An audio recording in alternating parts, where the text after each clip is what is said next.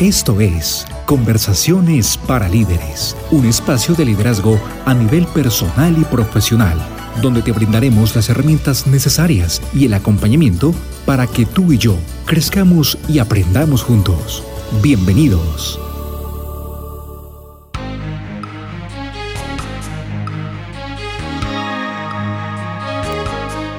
Saludos queridos líderes. Bueno, ¿qué tal si empezamos hoy haciendo un ejercicio maravilloso y revelador? Yo empiezo y usted sigue. ¿Listo?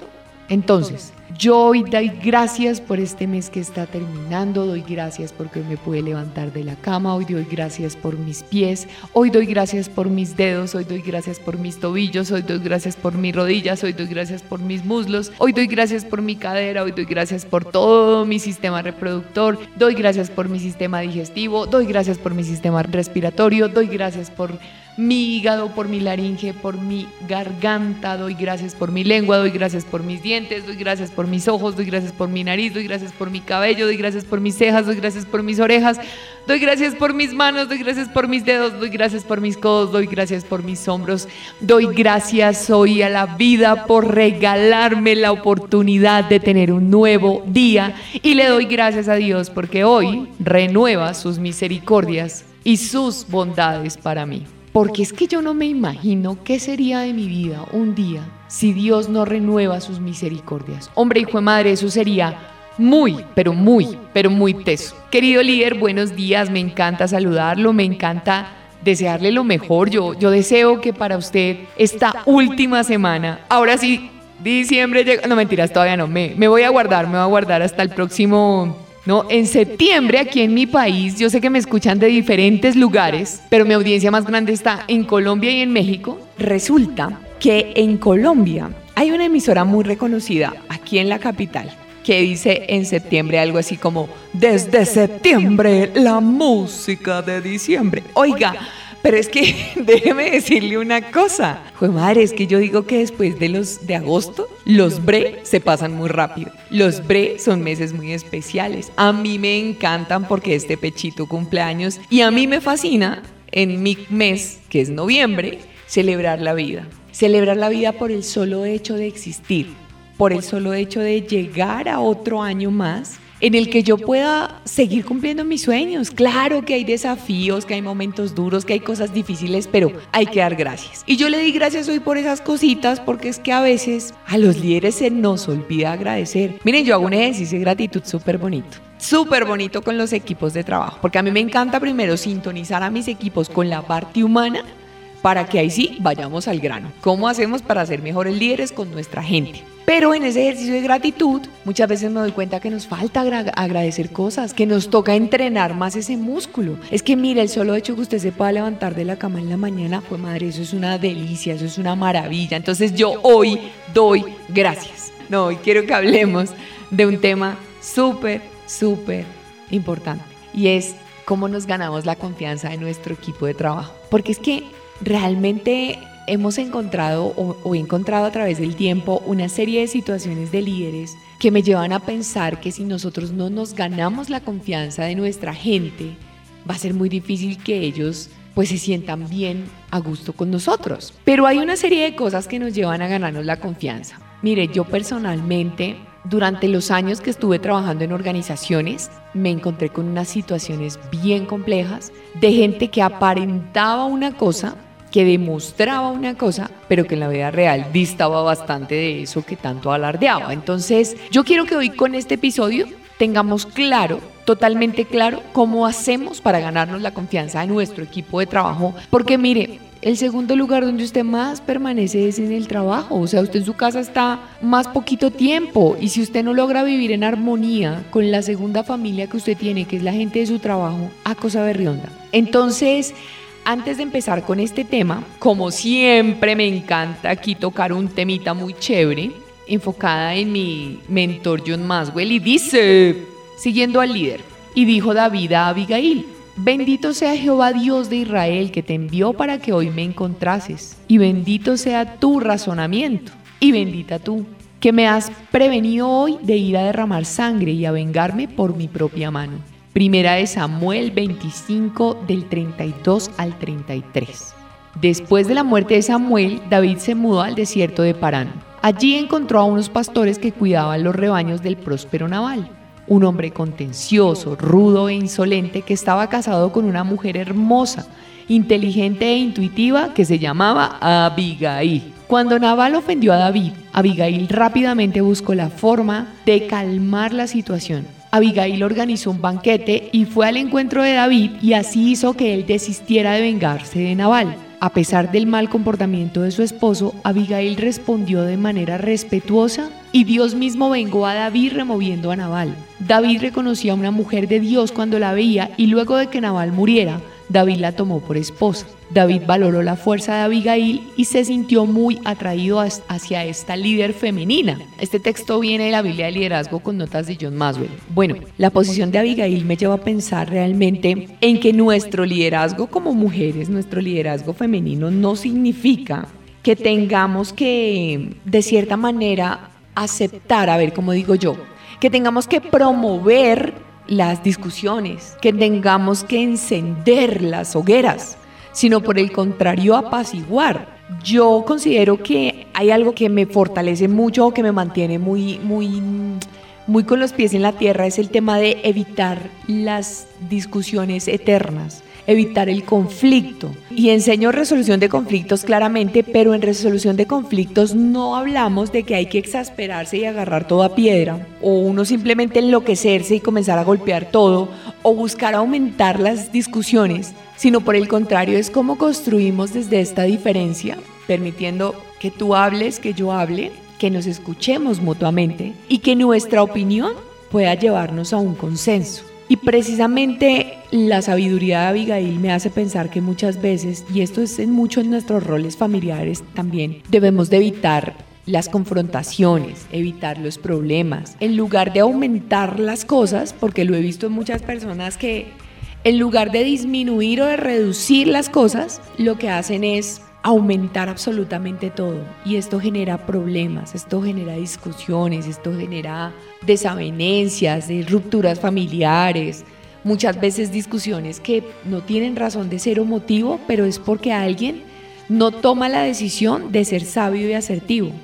Aquí claramente Abigail había podido armar una guerra y habían podido matar a su esposo por su imprudencia, pero fue una mujer sabia. Y yo creo que tenemos que pedir, y esto esto también es algo que yo le pido a Dios siempre en mis oraciones, es que me dé sabiduría e inteligencia para saber manejar las cosas. Un ejemplo claro. No sé, tengo una discusión, por decirlo así, con uno de mis cuñados. Afortunadamente no la he tenido. O sea, hemos tenido conversaciones a veces fuertes, de cierta manera, pero es por el mismo amor que nos tenemos, porque yo digo, si no me importara, yo no me pondría a discutir cosas para que lleguemos a un acuerdo. Simplemente, chao, ¿cierto? Pero no, tenemos discusiones como en temas de, mira, no estoy de acuerdo con esto, ¿qué te parece esto? Y ahí queda la discusión. Yo podría elegir molestarme, irritarme y luego ir a donde mi esposo a dar quejas. Desde, de alguna manera podemos verlo así. Y como, mira, tu hermano hizo tal cosa, mira no sé qué, mira lo que me dijo. O por el contrario, sonreír y decir, por ahí se nos cruzaron los cables un rato, pero llegamos a un acuerdo y todo bien. Eso es diferente, porque yo puedo armar un avispero completo, perdónenme la expresión, pero es que en mi país decimos eso cuando se trata de armar un bochinche, un problema, o simplemente puedo apaciguar las cosas calmar las cosas, tranquilizar las cosas y eso va a generar el bien común, no solamente para mí, sino para todos. Y yo me vuelvo una persona conciliadora, una persona que trabaja tranquila, una persona apacible, una persona con la que vale la pena conversar. Hombre, todos hemos tenido rabia, hemos tenido molestia, pero qué carajo, o sea, yo pienso que es importante que aprendamos a apaciguar en un tiempo como el que vivimos actualmente, donde hay discusión, donde vemos que hay guerras por el ego de alguien. Me obsesiono con, con que es que se hace lo que yo digo y soy yo y soy yo y soy la última palabra. Y resulta que eso lleva a una guerra. Entonces yo invito a que seamos apaciguadores. ¿Listo? ¿Por qué es importante? Ah, porque ya basta de estar buscando guerras innecesarias. Bueno, entonces, teniendo en cuenta este aprendizaje tan poderoso y maravilloso, yo sí quiero que comencemos a construir sobre cómo nos ganamos la confianza de nuestro equipo de trabajo. Resulta que yo en una oportunidad tuve una líder que yo no le diría líder, pero era la líder. Y era la jefe y era la que mandaba y era, y era el todo, porque era la... Vamos a hablar como si esto fuera una novela. Era la amante del jefe mayor y ella hacía lo que se decía de, o sea, todo lo que ella decía tocaba hacerlo porque o si no, mira, te quedabas sin trabajo y te jodía. Digo, te fregabas. Bueno, el tema es que, ay, yo quiero hacerlo reír porque es que la última semana de este mes y se vienen los bre. Entonces divirtámonos un ratico, riámonos. Es más, ustedes dejan comentarios. Me encanta, usted está muy chiflada, me hace reír mucho. Y ese es el propósito. Entonces resulta que esta líder era una señora que era la amante que pase la amante. Bueno, era la amante de un gerente duro en aquella organización. Pues era la amante porque la amante dícese que es la segundona después de la esposa. Que espero jamás usted se posicione en ese título porque usted se merece cosas maravillosas. Usted se merece estar en primer lugar. Usted se merece ser la primera y única opción. Usted se merece ser amada, ser querida, ser respetada, ser bendita y afortunada. Bueno, usted se merece todas esas cosas y no es justo que la pongan de segundo plano. Pero el tema es que esta señora tenía mucho poder, pero una persona tan loca, o sea, ella decía una cosa y al otro día ha cambiado de opinión ella nos ponía a hacerle cosas personales, ella mm, se sentaba y nos hacía un montón de mamarrachos en un cuaderno y ella pues así era como confunde y reinarás y al otro día decía, pero si yo nunca te dije eso, o sea, era una persona, wow, compleja. Obvio tenía su corazoncito, pues tenía su corazoncito, pero compleja, pero tenía su corazoncito bien loco, bien loquito.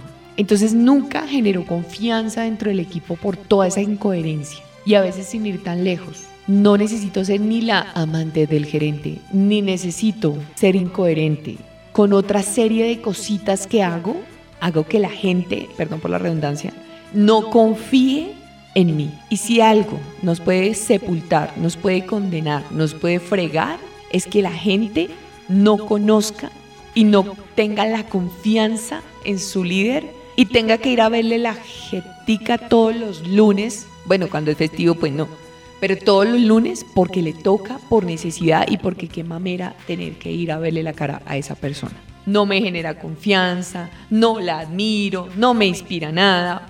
Pilas con eso, querido líder. Entonces, vamos a preocuparnos por ganarnos la confianza de nuestro equipo, pero eso no es algo que yo me levanto y digo, soy una persona confiable, gano la confianza del equipo y hago afirmaciones repetitivas. No, esto se trata más de cómo yo me gano esa confianza desde la coherencia y desde mis actos, como a través de pequeños actos y comportamientos la gente dice, hombre, este man, yo confío en él. Tiene sus errores y todo el cuento como cualquier ser humano, pero a mí me inspira confianza. No está esperando como a que yo la embarre para sepultarme. No está esperando a que yo me vaya para hablar mal a mis espaldas. Entonces, esto es un poquito más largo. El primer punto dice, siendo coherente. Hombre, hijo de madre, a mí me gusta mucho hablar de esa palabra porque es que resulta que la coherencia es importante. Entonces es que yo digo una cosa y como yo digo una cosa, la pensé y como yo la pensé, pues la hablé y como yo la hablé, la actué. Y eso todo iba como, como alineado, ¿no? Porque yo puedo decir en una reunión, no, mi equipo de trabajo allá sí todos somos súper comprometidos, todos realmente nos ponemos la camiseta, pero en cierre de mes usted se desaparece. Entonces, ¿dónde está la coherencia? Entonces, coherencia es esa serie de cosas que hacen que yo piense, hable, actúe sincrónicamente. ¿Listo? Segundo punto importante, pero imagínense que durante COVID a mí me parecía increíble que había gente que fumaba y era paranoica y me van a prender el COVID, póngase el tapabocas y el COVID, el COVID. Pero yo decía, yo creo que la mejor manera de usted dar un mensaje de ejemplo, de cuidado, de que realmente le importa su salud es enseñando con su ejemplo lo que hay que hacer. Porque si yo estoy fumando, yo que le hablo a la gente de cuidarse. Entonces, por no decir que es la mejor forma, para mí el ejemplo es la manera de enseñar. Yo, y esto lo cuento mucho en mis conferencias, en mis charlas, me casé con un esposo pues que no hacía deporte. Me casé con un esposo que poco de lechuga, de brócoli, coliflor, auyama, arracacha, remolacha, todas esas cosas, rábanos. El poco de eso, él más bien era pisita, perrito caliente, fritos, todas esas cositas. Y ejercicio, ¡ah! entonces yo al principio trataba de cantaletear al man. Era como, ah, pero usted, ¿por qué? Hasta que un día dije, no, mija, esto no es con cantaleta. esto es con ejemplo. Entonces el man se levantaba a la madrugada, yo estaba en la sala, allá, dos, tres, cuatro, con el negro Fausto. Pues bueno, es que me gusta mucho un, instructor de fitness que tiene muchos videos en YouTube que se llama Fausto. Es un negrito hermoso. Él me veía a mí a las 5 todo oscuras y yo allá entrenando. Él me veía a mí en mi plato la lechuga, el brócoli y todos los que le estoy mencionando ahorita. Él veía que yo poco de la pizza, el perro y todos sus derivados. Entonces el man comenzó a seguirme porque yo le daba ejemplo. Pero usted se imagina yo con el perro en la jetica diciéndole, pero ¿por qué no se come la ensalada? No, porque es que ahí yo no estaba enseñando con ejemplo. Y uno necesita, si quiere enseñar algo, con su ejemplo, comunicarlo. Si yo quiero que mis hijos, los que son padres acá, no digan mentiras, usted no diga mentiras. Enseñe con ejemplos de integridad, de honestidad, de lealtad, de, o sea, su palabra es sagrada y sus hijos se van a volver sagrados. Pero si usted comienza a mentir y es, si lo llama, dígale que no estoy, su hijo comienza a decir, ah, pero mi papá está mintiendo. Y si mi papá lo hace, yo también. Y si mi jefe lo hace, yo también. Entonces, enseñando con ejemplo. Tercero, muy importante. Comunicar bien, a vaina. Comunicar bien no es fácil, yo no voy a decir acá, yo soy la mejor comunicadora. No, yo no soy la mejor comunicadora, la mejor. Yo también tengo mis chichones, pero he aprendido que a veces hay que tener conversaciones difíciles, que hay que tener conversaciones claras, fluidas, respetuosas, donde yo doy mi opinión. Pero aquí hay un segundo componente muy importante, escucha, donde yo escucho al otro yo lo escucho sin juzgarlo, yo lo escucho sin interrumpirlo, yo lo escucho sin cortarle la palabra y no dejarlo que termine. Yo lo escucho con bondad. Eso sí que es importante. Otra forma de ganarme la confianza de mi equipo es admitiendo mis errores, reconociendo mis limitaciones, mis debilidades. Es que mire, y lo hablo mucho cuando enseño liderazgo a equipos. Imagínese que usted le dice al equipo, venga, miren, realmente equipo, yo, yo eso no lo domino mucho, pero ayúdeme a alguien que lo sepa, ayúdeme a alguien que lo conozca y de paso aquí aprendemos todo. Todos vamos a aprender. Primero, usted está reconociendo lo humano y lo vulnerable que es. Segundo, usted está diciendo, venga, esa es una debilidad que yo tengo y eso conecta. Quiero que usted piense en este momento que su líder inmediato le dice, mi chino, mire, yo no entiendo eso bien, usted me puede explicar, explíqueme bien porque yo no lo sé y de pronto puedo quedar ignorante en el comité. Usted dice, hijo de madre, ¿cómo así mi jefe me está teniendo en cuenta para eso? ¡Qué poderoso! Entonces usted dice, ah, yo sí voy a hacer que mi jefe brille en esa reunión porque yo no lo voy a hacer quedar mal. ¿Pero por qué? Porque su jefe le abrió el corazón. Entonces, eso de reconocer las limitaciones y, y, admitir los errores que tenemos, lo único que hace es que la gente nos vea más humanos y conecte con nosotros. Y eso me parece hoy en día muy importante porque a veces lo dejamos de lado. Otra cosa que yo creo que nos lleva a ganar la confianza de nuestros equipos es, ay, cumpliendo nuestros compromisos y nuestras promesas porque a veces prometemos mucho y no cumplimos. Y yo ya les he hablado en otros episodios, yo sé que hay algunos que están pegados a mis episodios y me dicen, voy en el 5, voy en el 7. Bueno, muy bacana. Cuando yo aprendí a dejar de prometer, porque es que yo tenía un primo y un hermano que se deben llevar como unos dos años, pero en aquel tiempo eran unos pollos, eran chiquiticos. Yo creo que tenían como, yo creo que Juanpa tenía como unos siete y Dani como unos cinco, es que no estoy muy segura. Y un día yo les prometí algo y los dos, pero cual primera, perdón, cual, cual sindicato se me levantan así todos bravos y serios y me dicen, es que no te volvemos a creer porque tú nos prometes y no nos cumples. Yo le estoy hablando que ellos hoy ya son uno de 26 y el otro de 29, pero en ese tiempo eran unos niños y a mí me marcó eso. Y yo desde ese día dije, yo no vuelvo a prometer nada.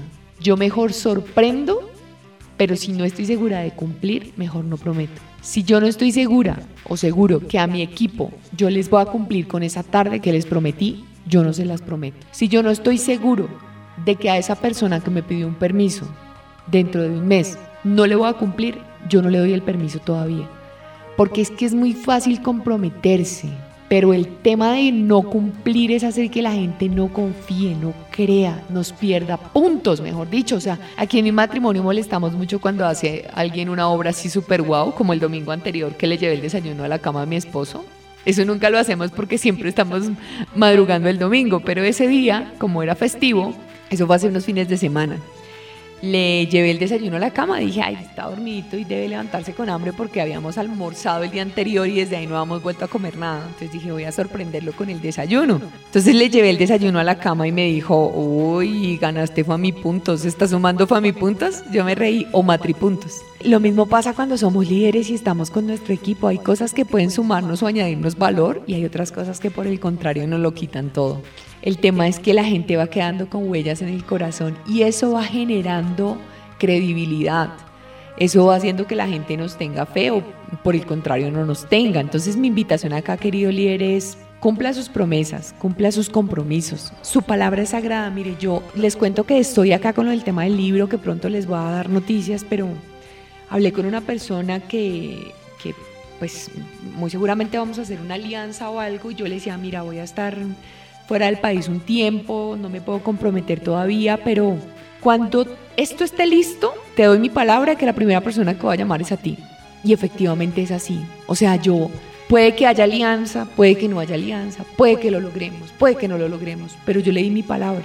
Porque es que si yo llego y le digo a usted también, ay, mire, le doy mi palabra de que usted va a ser el primero, y luego al otro es que yo le doy mi palabra, ¿cuál palabra? O sea, la palabra no se está rentando, no es un sorteo.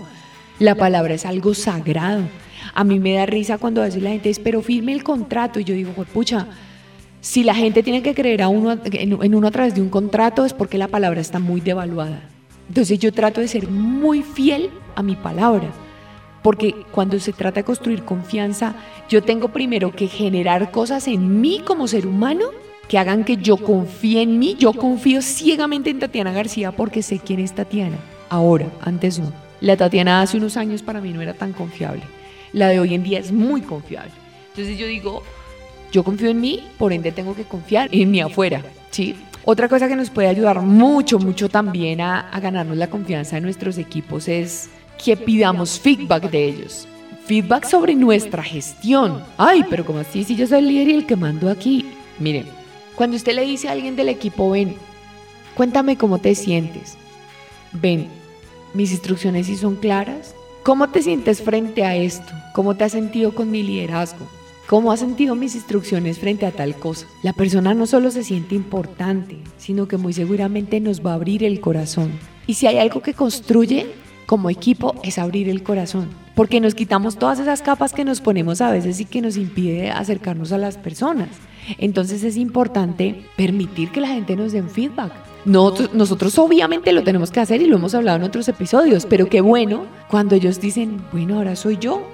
Mire, jefe, pues la verdad es que, miren que en estos días, a mí me encanta, no es que me guste desviarme el tema, pero sí, sí me gusta. En estos días, imagínense que estaba con un equipo y todos corriendo y volteando, como diríamos acá en Colombia, y de un momento a otro los llama la jefe. La jefe los llama y que tenía reunión. ¿Cómo así? Es que ya estamos a veces aquí con este volteo del cierre de mes y nos llama a reunirnos. ¿Pero por qué los llama a reunirnos? No, porque ella necesita ver no sé qué. Pero la gente volteando en forma, corriendo, y la señora le toca, le gusta que hagan una reunión y el mundo se paralice porque ella quiere hacer una reunión. Entonces yo le decía, bueno, si a ustedes esto les genera ciertos inconvenientes en su, en su día a día y en su labor, ¿por qué no le dicen? No, ¿quién le va a decir si es que es terca y lo que ella dice es ley? Hombre, yo creo que si ya está mandado a recoger, nosotros tenemos que ser un poco más abiertos y comprender que es que somos una parte más del equipo, nosotros como líderes somos un integrante más. Entonces tengamos la humildad para que la gente nos diga en la cara, la estás embarrando en esto. Y eso nos hace grandes, pero gigantes. Otra cosa que nos ayuda mucho a ganarnos la confianza de nuestro equipo es Ay, evitar los favoritismos. Miren, yo fui víctima de favoritismos. Yo fui víctima y es que yo nunca fui la favorita. Yo nunca fui, yo fui la oveja. Yo fui la oveja perdida. Mentiras, la oveja rebelde. No, mentiras, no. Yo, yo, yo nunca sentí que un jefe me tuviera como en sus favoritos, ¿sabe? Pero yo sí vi cómo eran favoritos otras personas que con eso sí salían a comer, con eso sí almorzaban, con eso sí compartían, con eso sí hablaban. Y creo que yo no fui de los favoritos porque yo siempre he sido como una persona muy enfocada en mis cosas. Reconozco, así como dice aquí, que hay que aceptar las debilidades y aceptar em, nuestras limitaciones y todas esas cosas. Yo reconozco que no soy una persona tan o en mi entorno laboral no era la que construía más relaciones. Yo, yo no creo que sea mi fuerte. O sea, yo soy muy social y mi esposo me molesta porque yo a donde quiera que llego converso en, en toda fila de todo banco, de todo supermercado, de todo lugar, estoy conversando con la gente y hablando que el perro, que el no sé qué, que el mercado, que sí, que esto. Pero que yo construya esas relaciones así, que brutos, que tú en mi casa y yo en la tuya, no no es una de mis fortalezas, se lo tengo que reconocer. A veces la gente me invita y no tengo el tiempo o no saco el tiempo o no soy organizada en el manejo del tiempo para sacarle a alguien el, lugar indicado de irme y compartir. No significa que no me guste, no, me parece pero maravilloso sentarme con alguien a tomarme un café y hablar y reír y burlar y todo eso me parece genial. Pero reconozco que no he sido tan tan de construir relaciones, entonces yo no fui favorita de muchos de mis líderes. Pero yo sí veía cómo, aún yo dando resultados y siendo buena en lo que hacía, no me escogían porque no pertenecía a los favoritos. Pero los favoritos muchas veces no eran los indicados, no estaban totalmente preparados, no tenían las habilidades, pero por ser los favoritos, quedaron. Y eso es ser injusto. Y eso hace que la gente no tenga confianza en ese líder, cuando lo que nos tiene que caracterizar es ser imparciales. Hombre, yo conecto más con Juana que con Tatiana, pero es que a Tatiana le ha ido mejor. Tatiana tiene mejor rol de líder en el equipo. Tatiana da mejores resultados. Tatiana es más asertiva en la solución de conflictos. Pues me gusta más Juanita, pero me toca poner a Tatiana. Y esto es imparcialidad. Entonces, cuidado con el favoritismo porque es tóxico yo creo que manda un mensaje muy negativo al equipo.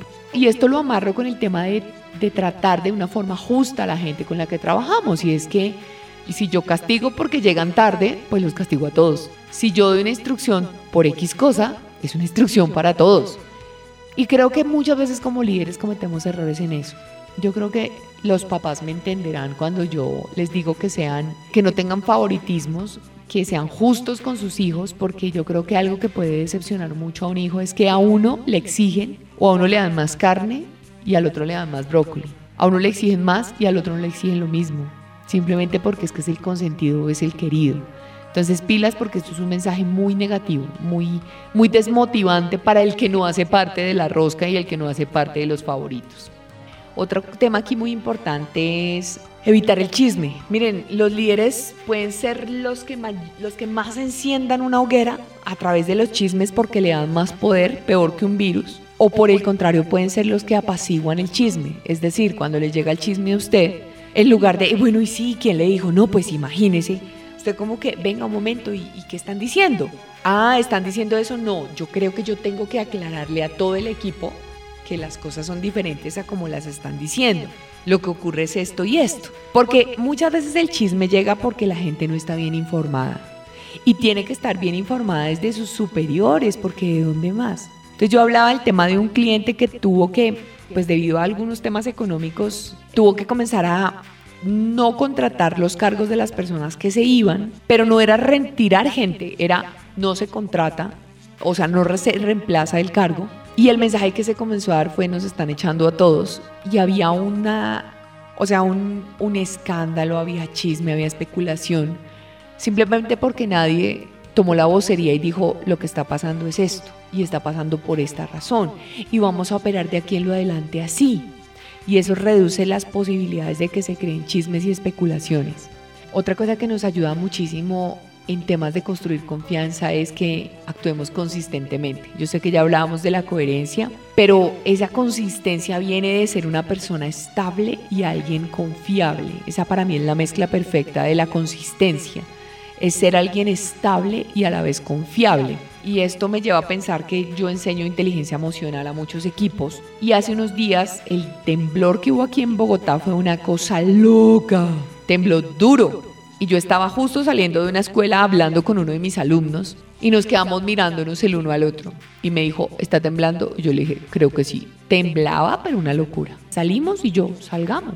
Pues salgamos de la sala, no pilas. Y resulta que si yo, enseñando inteligencia emocional, en ese momento que la vida me estaba probando, comenzó a gritar, ¡Ah, está temblando, pues la gente va a darse cuenta que soy pura carreta, porque es que enseño inteligencia emocional, pero no manejo mis emociones asertivamente. Entonces, ¿cómo hacemos para permanecer estables? Estables es mantenernos de una sola línea y a la vez son esas personas en las que la gente deposita su confianza porque saben que somos bien. Y perdónenme somos bien, pero es como que yo creo que cuando yo le digo a ustedes, usted me entiende a lo que me refiero. Y somos bien es una persona que a mí me inspira contarle cosas, que a mí me inspira abrirle el corazón. Porque hoy en día eso es muy valorado. Y alguien dice, Tati, es que la gente puede confundir eso. No, yo trabajo con alguien de mi familia y conversamos claramente. Y yo le digo, de lunes a viernes somos compañeros de trabajo, en el fin de semana somos familia. Y es, hablamos con claridad. Y nos hemos tenido que hablar un poco serios, pero es lo que construye. No construye el ignoremos si es que tan lindo papito o tan linda mamita. No, es yo como digo las cosas mirándote a los ojos, con amor y bondad, diciéndote, me parece que esto no está bien. Hay que revisar esto, organicemos esto. Y le aseguro que la gente no se va a aprovechar. Y finalmente, recuerde que ya viene septiembre, anteponiendo el éxito del equipo al suyo. Ah, madre, cosa tan loca. Miren lo bueno que es cuando usted llega a una reunión, cuando usted va a un congreso, cuando usted va a presentar algo a la junta, lo que usted quiera. Y usted saca pecho porque su equipo fue el que lo ayudó a lograr ese resultado. Entonces usted antes de decir, ay no, sí, es que me ha ido tan bien y los resultados me han acompañado y sí, el resultado y el resultado y es que yo soy, usted llega y dice, eso es gracias a mi equipo, gracias a mis muchachos si hemos tenido una buena gestión, una buena labor, pero si no fuera por ellos, esto, esto y esto. Mire, eso a usted lo hace ver más grande que si usted dijera todo eso lo logré yo solo. ¿Por qué? Porque usted está reconociendo que ellos son importantes para usted. Entonces, querido líder, la confianza no se le olvide que empieza desde usted mismo. Yo por ahí tengo un, un cortico de una conferencia que tuvo algunas visualizaciones en TikTok donde yo digo que yo a mi esposo nunca le dije, venga, pero confíe en mí, crea en mí. No, yo me gané su confianza. Y a pesar de los años, cuando a veces me dice, pero seguro, yo como que quiero ahorcarlo. Porque yo digo, mano, si en este tiempo usted no ha aprendido a confiar en mí, no sé qué más hacemos, ¿no? Porque él me dice, yo sé quién es mi esposa y yo sé quién es mi esposo. Pero eso es una confianza que se ha construido a través de los años con pequeños gestos. Entonces los pequeños gestos son los que hacen que comencemos a confiar el uno en el otro. Yo de entrada, y yo recuerdo cuando andaba en noviada, uy Dios mío, eso fue hace siglos. Cuando un man me mentía o caía en algo, yo le perdía la confianza. Y luego yo podría ser como que, mm, sí, pero yo ya no confiaba igual. Yo decía, porque si me mienten esto, me puede mentir en cualquier cosa. Entonces, querido líder, sea transparente, o sea, si usted quiere ganarse la confianza de los demás, sea transparente. Este podcast es de gente transparente. Por eso acá yo a veces la embarro y digo, ay, sí, la embarré. Ya. Porque esa es la humanidad, esa es la vulnerabilidad. Yo a mi esposo le digo, la embarré, chino. Mira lo que pasó. Cometí una, un, un error y también él me da a mí la oportunidad de que yo cometa un error porque yo digo, no, si yo le cuento a ese monstruo, no. Él me dice, bueno, Tati, pues a la próxima tenemos más cuidado. La vez pasada me pasó porque como que un andén se me movió y le di un golpe al carro por debajo y yo apenas llegué y carajito, yo amo, le caí un totazo al carro. Yo no soy bruta para, perdón, yo no soy mala para conducir. Reconozco que no y me han reconocido mi buena conducción. Pero hombre, este pechito también se equivoca conduciendo y le di un totazo al carro y yo dije, no, tengo que contarle a mi esposo, yo no me voy a quedar callada. Entonces apenas se sonrió y me dijo, ven, miramos. Y lo miró y me dijo, no, pues no se le ve nada. Y yo, bueno, gracias a Dios. Pero si el man fuera el que, pero es que no sea tan bruta usted, yo no le voy a contar. Entonces esto es el tema de construyamos confianza juntos. Él igual, él me cuenta alguna embarrada que cometí y yo, ay, mi amor, bueno, pues ten más cuidado la próxima, o pilas con eso o bueno, ¿y qué aprendiste de eso? Y así construimos. Pero si estamos ahí con el látigo en la mano, la gente no va a confiar en nosotros. Bueno, querido líder, yo espero que esto haya sido un pequeño brochazo de lo que tiene que ver con la confianza. Para mí uno de los valores más importantes en cualquier relación, en la que sea, no solamente en la laboral, también en la personal, en temas de amistades, en tema de de lo que usted quiera. Usted construye y edifica sobre la confianza. Para mí es el cimento de cualquier relación.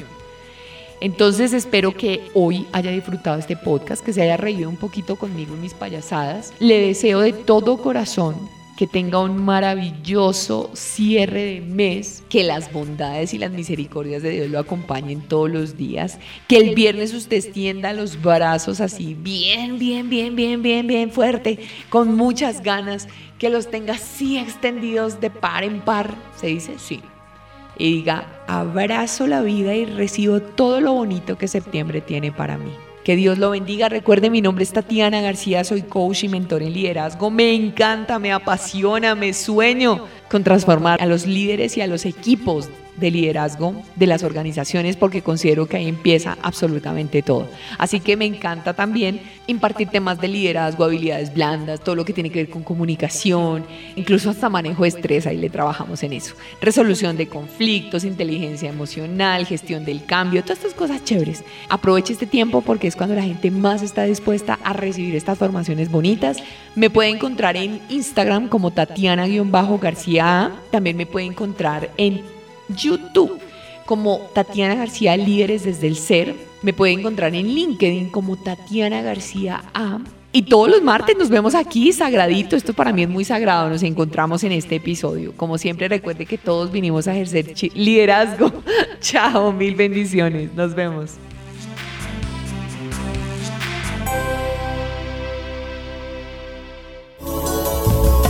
Hasta aquí Conversaciones para líderes. Escúchenos todos los martes. Hasta pronto.